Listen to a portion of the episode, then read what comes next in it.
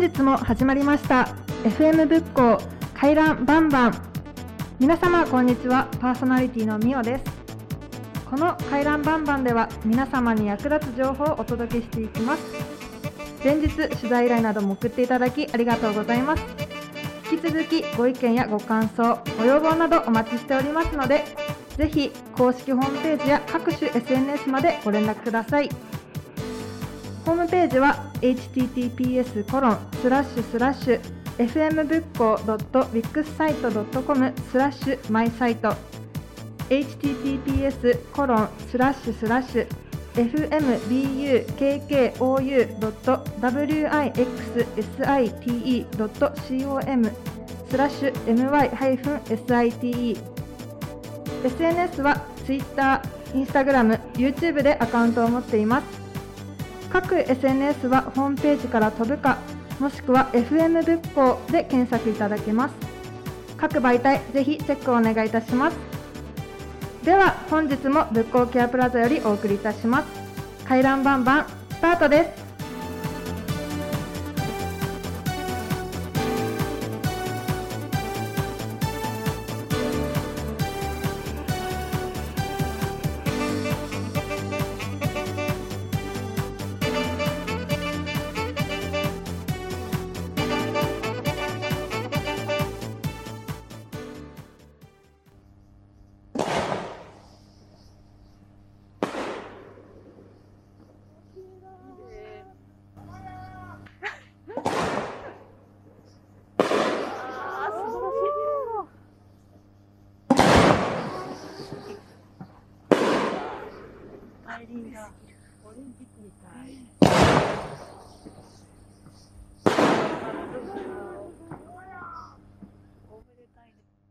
今日はまず花火の音を聞いて夏を楽しんでいただきました。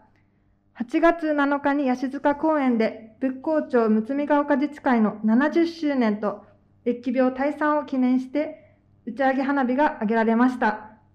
この様子を陽子さんと三江さんに取材に行ってきていただきました。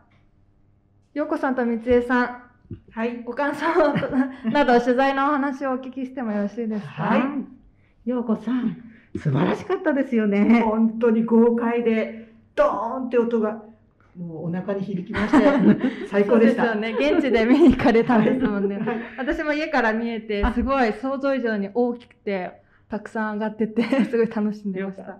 ね、すごく良かったですよねよ。何しろ自治会70周年記念とね、そうですね。はい。それから疫病退散でしょ？はい。それにまた2年分のお祭りの分までの、去年できなかったできなかったからねその分の75発っていうことでね、打ち上げあれがあったんですね。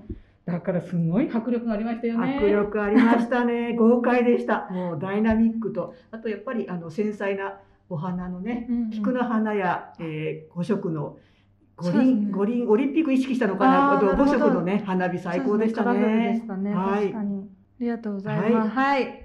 そうですね。今回は FM 仏教の Facebook の方で生中継にもチャレンジさせていただいたということで、ご覧いただいた方からはたくさん反響いただいたことで、ありがとうございました。私たちあの1時間前からあのお邪魔したんですけれども、ね。1時間前からあの仏教の消防団の方たちが一生懸命あの安全を確認したりあと中学生の方たちがた楽しみに集まってきてくださったんでその方たちが密にならないようにね、そうですね。指導したりとか一生懸命あの活躍してましたあと女性の消防団のすごくあのこう活躍も目立ちましてあの女性の方もいらっしゃるんですね。女性の方の制服へ姿すごい かっこよかったですね。かっこよかったですね。ね。うん、だから4箇所の入り口のところにね、はい。あの皆さん立ってていただいて、はいあの密にならないようにこう排除されてましたけどね。なるほど。うん、とても消防団の方もじゃ活躍されていそうですね。ただいて、裏裏で一生懸命ね見えないところで活躍してましたね。はい。はい、ありがとうございます。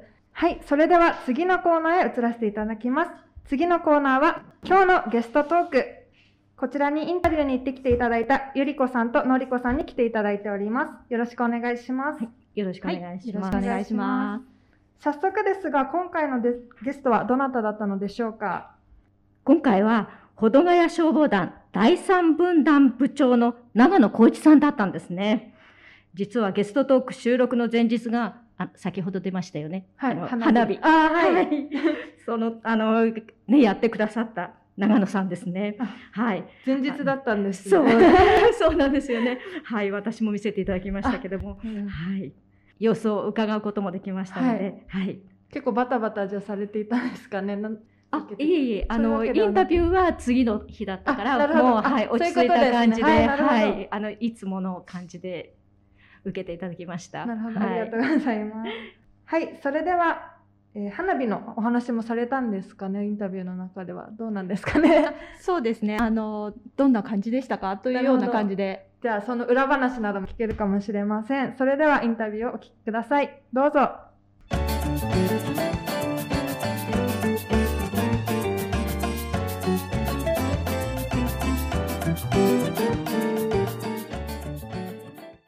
毎回ゲストをお招きしてお話を伺うこのコーナー。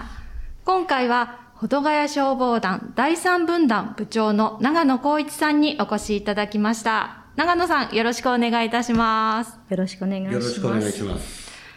昨日花火見せていただきました。すごくあの良かったんですよね。ありがとうございました。はい、お疲れ様でした。ありがとうございました。えーと、早速なんですけれども、消防団の方って消防士でしょって思っている方が多いと思うんですが、これは実は違うんですよね。そうですね。ね消防団っていうのはあくまでボランティアのはい集まりで、消防士さんたちの後方からの援助をする、なるほど。ええ園長ですか。そういう役割になってます。はいはい。じゃあ消防団というのはどういった方が所属しているものなんですか？ほとんどがサラリーマン、自営業、そういうので、あとはボランティアでやりたいっていう人が、え最近若い10代の子はあの消防士になりたいっていう方が学生時代に入るっていうのが何人か増えてますね。はい、じゃあ消防団の経験を生かしてそのまま消防士に就職っていうことですかね。だと思います。過去に何人かなるほども消防士になってます。ああ、そうなんですね。そうなんですね。じゃあ、えっ、と、サラリーマンとか自営業っていうと、本業のお仕事がもちろんあると思うんですけれども、そちらとの両立はいかがですか？まあ、あくまでボランティアなんで、出れるとき、だ出れる範囲で活動してくださいっていうのが基本ですね。はい。なるほど。はい。はい。で、えっ、と、もちろん女性の消防団員の方もたくさんいらっしゃると伺っています。あの、消防っていうと、こう、力仕事、重いものを持ったりとかっていうイメージですけれども、女性はどのような感じで参加をされてるんですか？まあ、一応女性の方も、一応消火とかはやりますけれども、はいほとんどが AED であったり、そういう方の指導、そういうのが多いですね。はい。なるほど。えーしえーと、この保土ヶ谷消防団、えーと、まあ、第1から第4まであるということなんですけれども、この横浜市内でも特にこの活動が活発だということなんですけれども、その理由は何だとお考えですか？他があんまりよくわかんないんですけれども、ただ結構保土ヶ谷は消防署との連携の訓練とかっていうのは、まあ、結構頻繁に、まあ、ここのとコロナでちょっとできないんですけど、それとあと保土ヶ谷と西区の合同っていうのが年1回。あええ、それ片平川の川を使ってとかっていろいろ、そういうのは結構やってると思います。はい。あー、なるほど。片平川の川を使うって、そこからの水を。そこから。あの水をあの汲み上げてはい。小学校にこういろいろ見えないところを作ってそれでまた片平川に放水するっていう、うん、そういう訓練はねあるんですね。えー、と先ほども触れましたけれども昨日は八塚公園で打ち上げ花火を上げたんですけれどもその時にもあの防火管理をしていただいているそうですね。あのそういったいろいろな活動を通して、えーご苦労されている点とかやりがいとかありましたら教えてください。まあ花火で一番怖いのが火災なんで、まあそういうあれは用意はしてはい。やってもう10年ぐらいかなやってるんですけれども、はいまあ、苦労は別にあと観客の方が中に入らないようにっていうのだけ一番心がけてあ中入っちゃうと危ないんで、そうですよどうしても、ね。ええはいそこの警備だけは徹底してやってるつもりではいますね。はい。はい。じゃあ全体を通してこうこういったことがやりがいがあるよっていうのはどんなことがありますか？まあ一応、うちらの八班では、消火箱って町内にはい。ありますよね。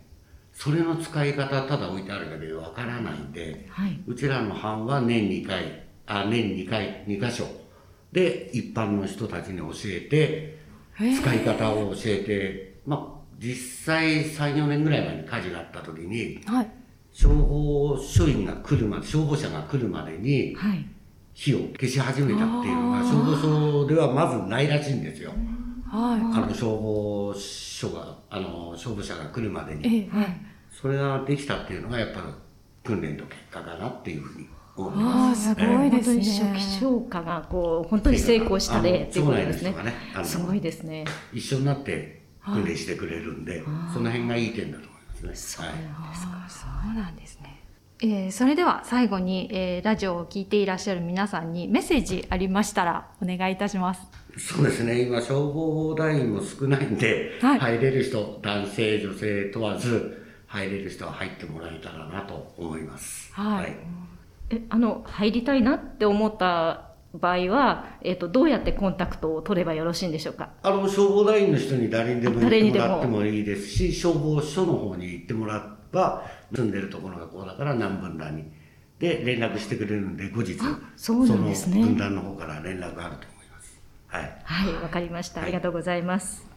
ぜひぜひぜひお聞きの皆さんも消防団興味ある方はですね、ぜひ連絡をしていただければなと思います。えー今回は保土ヶ谷消防団第三分団部長の長野光一さんにお話を伺いました。長野さんありがとうございました。ありがとうございました。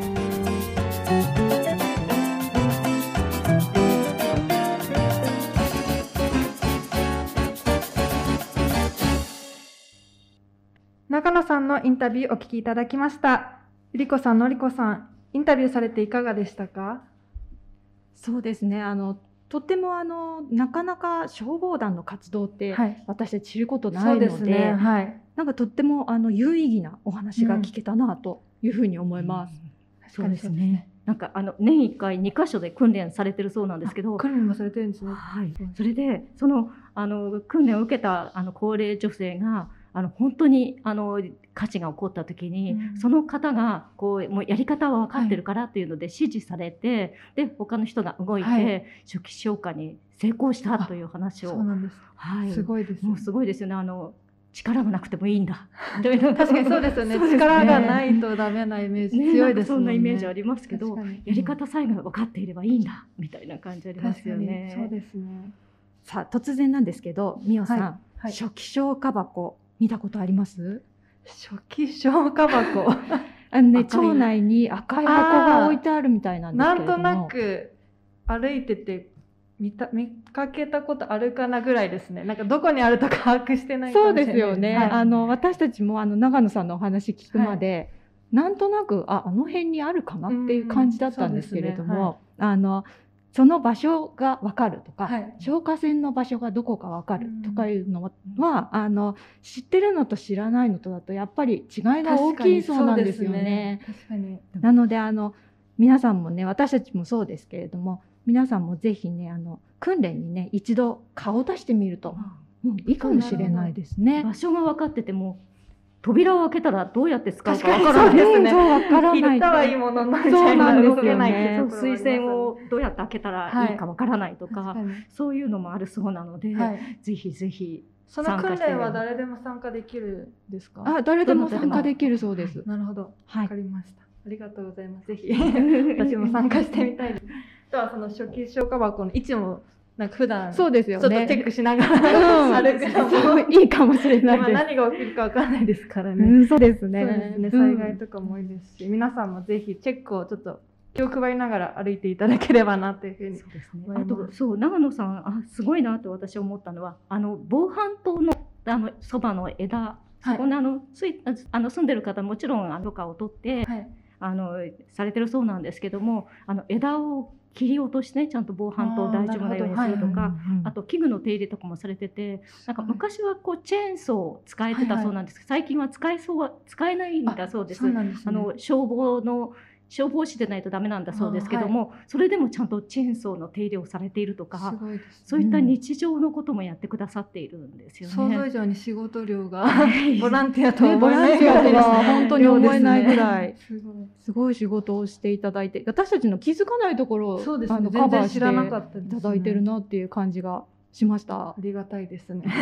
ありがたいです。でも消防団にあの参加したいと思ったらぜひどなたかそうですね。まだまだ募集されてるというみたいなのでお近くの消防団員お声をかけていただくかあとは保土ヶ谷消防署ですかね。にお問い合わせいただければということなので、はい、そうですね。消防署になんか連絡が行くと、はい、長野さんの方に連絡が行くそうなんです。そういうことなんです。なるほど、わ、かりました。でおっしゃってました。はい。じゃあ興味ある方はぜひ少しでも。はい。お願いいたします。ありがとうございました。ありがとうございました、はいではのりこさんには最後までお付き合いいただきたいと思いますので、はい、よろしくお願いいたします。お願いします。では続きまして突撃バンバンのコーナーです。いつも突撃してくれているティナさんなんですけれども、今回そのティナさんが突撃されちゃったということで、お話を伺っていきたいなと思います。えっ、ー、と、ティナさんは今日は残念ながらお休みなんですけれども、突撃してきていただいた陽子さんと三江さん、そしてゆり子さんの3人にお伺いできればなと思っております。はい。こんにちは。よろしくお願いいたします。よろしくお願いします。お願いいたします。では、普段、まあ、一緒にラジオをやっているメンバーでもありますけど、はい、ティナさんに突撃されたということで、はい、ご感想などお聞きしてもよろしいですか、はい、きっかけは東戸塚の地域ケアプラザで、ティナさんの、えー、演奏を聴いて感動しまして、はいはい、あの少人数でボランティアさんとかあと高齢者の方を対象にしたコンサートだったんですけども、最後に体験をする太鼓で体験をするようなコーナーがありまして、ね、私もぜひ体験したいってことを、はい、このの私たちも手を挙げました。ということであの体験させてもらいました。そうなんですね。ティナさんの教え方すごく上手でしたね。そうもうねわかりやすくて、うん、わかりやすくて、はい、そうです。なかなか叩く機会とかもないもないですもんね。初めて。あ、初めてです、はい、初めてですね。そうなんです。今までのおさが晴れました。ストレス発散ですかね。いいですね。ということで、それで、まあ、ティナさんにその経緯からインタビューしてきていただいたということです。はい、ありがとうございます。はい、では、そういう楽しそうな、はい、今伺っただけは楽しそうなんですけども。楽しくて笑いこげちゃって、思い出し笑いしてしまいました。すいません。そんな楽しそうな、まあ、インタビューをこれからお聞きいただければなと思います。では、インタビューをお聞きください。どうぞ。はい。今日は FM 仏教885の仲間である和太鼓で地域を元気にしているティナさんを突撃バンバンしちゃいます。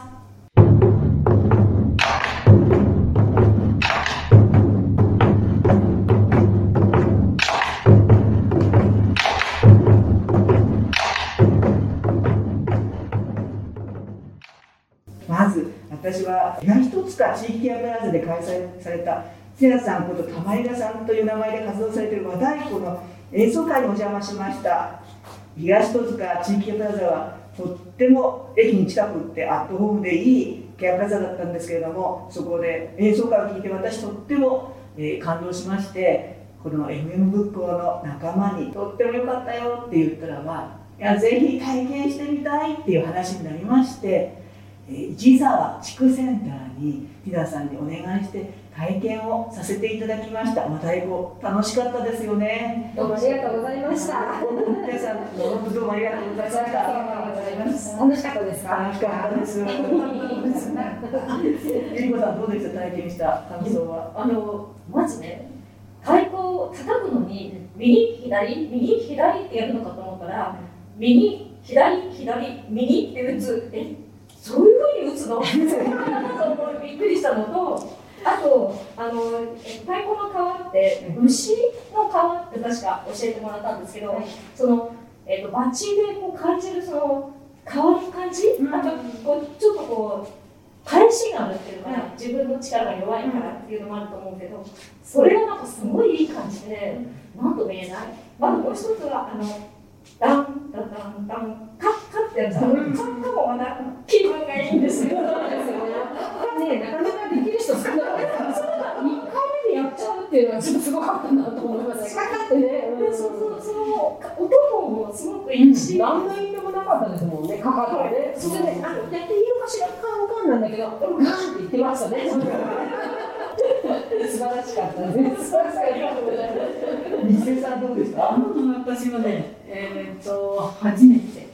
でバチの持ち方、あんまりきつく持たず、ゆるく持たず、ある意味ではスナップを効かすような感じですよね。そうですね。だからちょっと私の年で覚えきれないような。でもそのリズムを取るのがね、なかなか難しいな。先ほどもね、言われたように、あうち帰ってきてやってもね、なんか違うな。あの一応ね。吸い込み歌ったったから、ちょっと練習してみたんですよ。でも思うよりもとっても楽しかった。ありがとうそう。ですね。もう彼と脳トレですからね。東京温度をね、流してくれて、それに合わせて太鼓を打つ。あの東京温度に太鼓つけられるんだみたいな、もう盆踊りの感覚ですよね。実はこの番組が始まる前に私もバチを今ティナさんに質問したところなんですけどハマっちゃいましたドハマりでやっぱりコロナでやっぱりこうなんか、うん、なんかプがこう溜まってたみたいで、はい、あそこで一気にね、あのこう発散した。発散できた。そして気持ちがこう、あれ晴れた。晴れたって帰ってきたらぐっすり眠れた。あみこさんぐっすり眠れましたって言ったけども本当にぐっすり眠れちゃって。そ れだけ楽しかったってことそうですね、うん、やっぱ新しいことになんか挑戦するっていう時に、はい。はい、まあプラスねもう必ず絶対ですけど楽しいがね、はい、ついてないと、なかなか上達もね、はい、辛い辛いじゃ嫌ですよね、若い。子に関してはもうそんな真剣に もう間違ってですからね、英語と一緒ですけど、でも私はもうやもうやりたいって方でやってほしいんですけど、結構そこは手が違うよとか言っちゃうからね、ごめんなさい。合間合間に、はい、あのインディアンフルートを聴かせてくださったりとか、はい、あとソーラン節を野田先生演奏してくれたりとか、はい、ちょっと休憩時間には、まああのの本物の音を聞くこともできて、はい、練習でこう発散したのと同時に、はい、いい音も聞かせていただきまして、まあ本当にありがとうございました。これからもどうぞよろしくお願いします。ぜひね体を動かして、太鼓つっても結構全身運動なんですよね。なんかバーッと腕上げたり、あともうちょっとしたら声はとかうとかね、えいとか声出したりですね。イタリアンみたい。リナ先生あの。これからの目標何かありましたらぜひ教えてください。そうですね。はい、あの本当に微力ながらですけど、地域の方々にあの和太鼓っていうのをあの敷居が高いと思ってほしくなくって、もう誰でもバチね手があって握ればポンポンポンって叩けてみんなで楽しんだぞってね和太鼓って日本のね和の太鼓なんだぞっていうのをあの広めていきたいなと思います。ぜひ今後の活動で子供からもうお年寄りまで広く太鼓をねあの一緒に共有していきたいなっていうのが夢です。これからもどうぞよろしくお願いいたします。ありがとうございました。ありがとうござい。ました。地域を元気にしてくださるティナさんでした。どうもありがとうござい。ました。ありがとうござい。ました。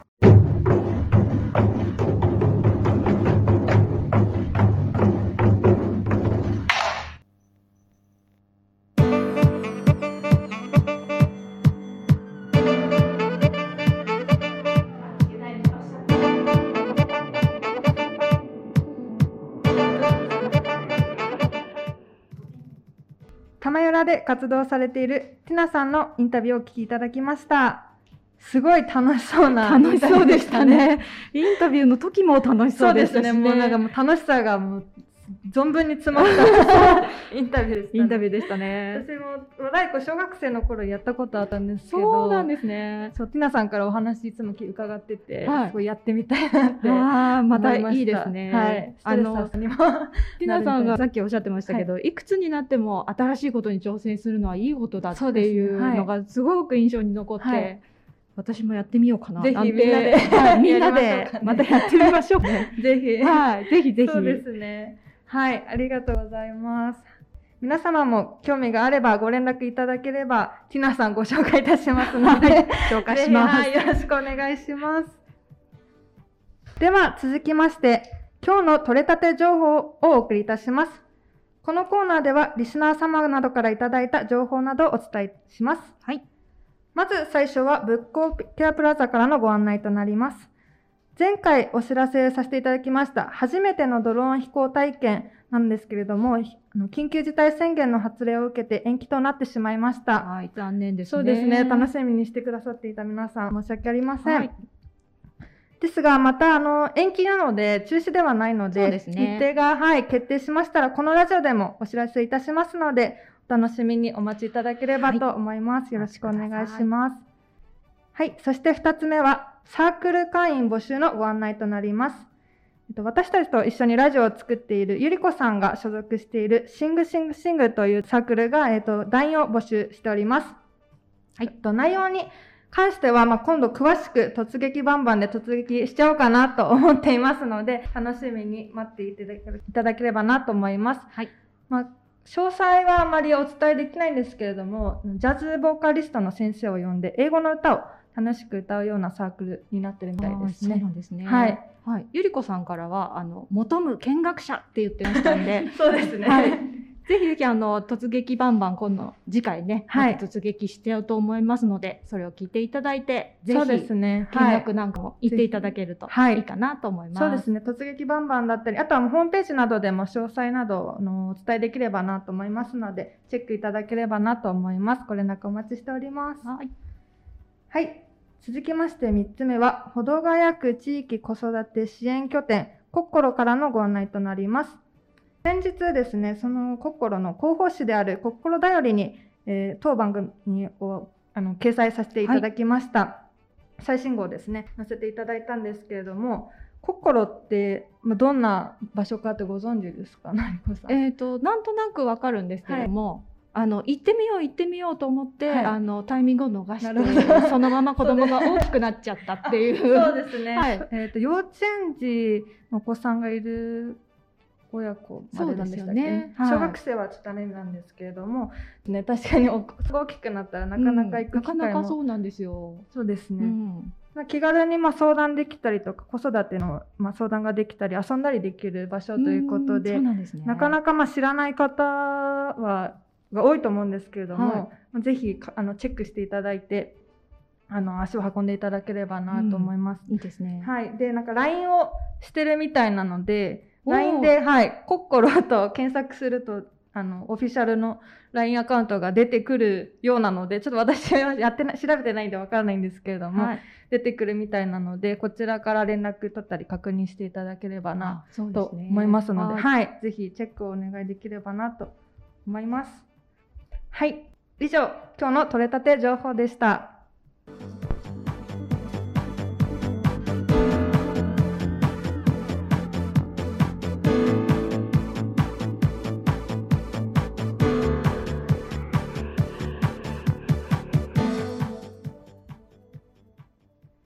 本日も回覧バンバン最後までお付き合いいただきありがとうございました。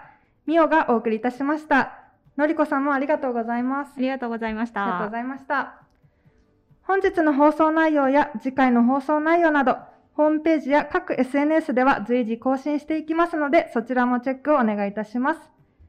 ホームページは https コロンスラッシュスラッシュ fmbookco.wixsite.com スラッシュマイサイト https コロンスラッシュスラッシュ fmbukkou.wixsite.com スラッシュ my-site 各 SNS は FM 仏教で検索していただければ見つけることができます。本日紹介、案内しましたケアプラザのイベント情報やサークル情報、そして心の情報につきましても、ホームページや SNS でご案内させていただきますので、チェックをお願いいたします。次回の放送は9月12日を予定しております。それでは皆さん、またお会いしましょう。さようなら。